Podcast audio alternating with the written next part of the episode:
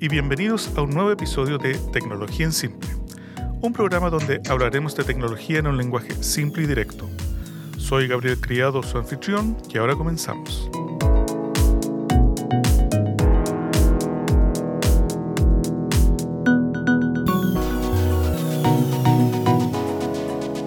En el episodio de hoy invité a Suelin Freire, una activista por el medio ambiente, para hablar de su experiencia en usar GNU Linux desde el punto de vista de un usuario no tan nerd como yo, porque hay que decirlo, soy bastante nerd.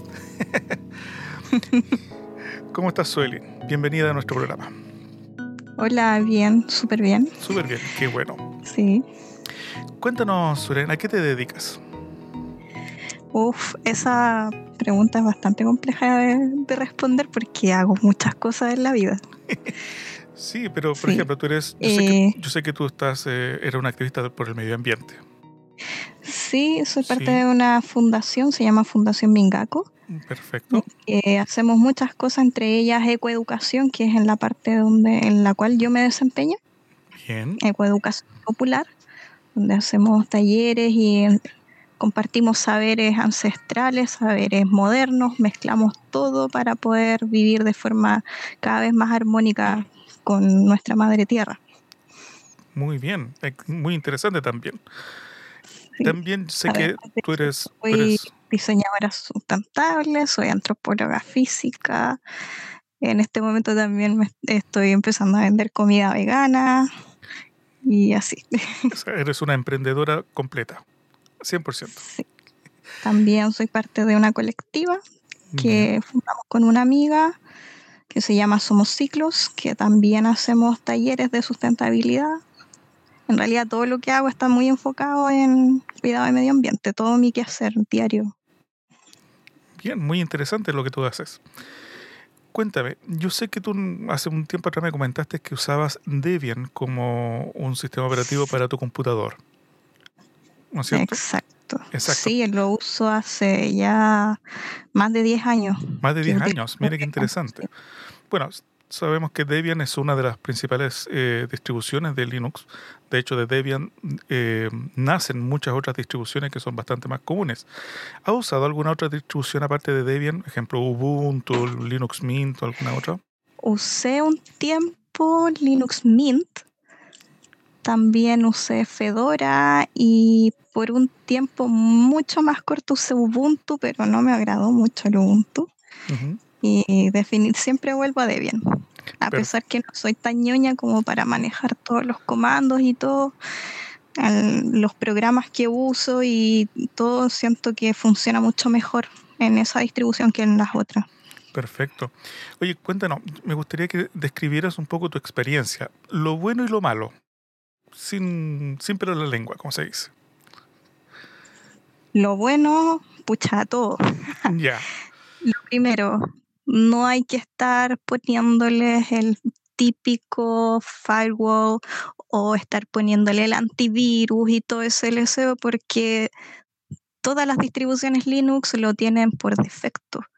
Entonces ya ese es un detalle del cual uno no se tiene que preocupar. Bien. Y, sirve sobre todo si no manejas esas distribuciones y, o por ejemplo lo que pasa en Windows, que se, se actualiza cuando quiere y como quiere. Acá uno actualiza cuando quiere, cuando puede. Perfecto. Eso también es bueno, que es básicamente el tener el total control de tu computador. Eso es lo que te da libertad. Y en, particular Debian, ya si uno se mete un poquito más y profundiza, se puede modificar el código, porque como son de código abierto, si se sabe un poquito de programación, podéis modificarlo y adecuarlo a tu quehacer o a lo que tú haces, cómo lo usas. Excelente. qué, bueno, qué bueno. ¿Y la parte mala? Lo, o sea, no sé si malo, pero sí un, un tema que cuando yo empecé a usar el Debian era un tema malo. Ahora ya no, sí está mucho mejor. Era, por ejemplo, que hay cosas que no se pueden usar en Debian como el Adobe. todo el tema Adobe no se puede usar en Debian, no es compatible, pero hay formas de hacerlo igual. O sea, la forma en que yo lo uso es, usando, armando una máquina virtual en la cual monto un escritorio de Windows y dentro de Debian tengo un Windows que me permite usar el Adobe con todas las propiedades que tiene Debian. Entonces ahí vuela. Excelente. en, realidad estamos hablando ya de una usuaria bastante avanzada. Bueno, 10 años no es poco. En donde tú ya hablas de máquinas virtuales, algo que muy pocas personas conocen o manejan. Eso es muy interesante de, tu parte.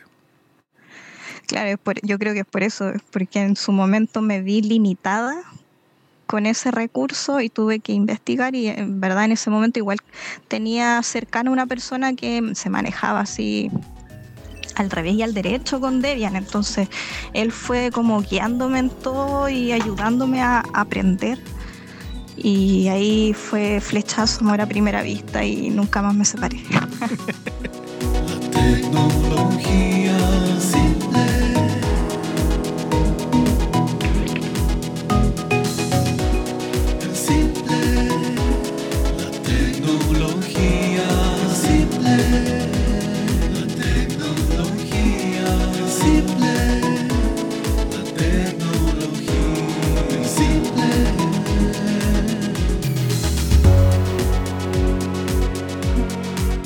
Cuéntame, Suelen, ¿qué piensas que esta sea una manera de reutilizar computadores viejos? Porque yo en mi caso, por ejemplo, estoy usando un computador que tiene más de 7 años de antigüedad con un sistema operativo que es Manjaro y eh, el cual me, permite no tener que andar comprando más computadores y eso en el fondo yo lo veo en, en, lo que tú haces tu día a día. O sea, estamos evitando transformar o generar más basura tecnológica con nuestras distribuciones. ¿Cuáles son tus pensamientos sobre esto? Es que justamente por ese lado también es súper recomendable utilizar todas las distribuciones Linux, porque en mi caso mi notebook tiene, mira, yo me lo compré en el 2009, ya tiene 11 años. Y todavía funciona.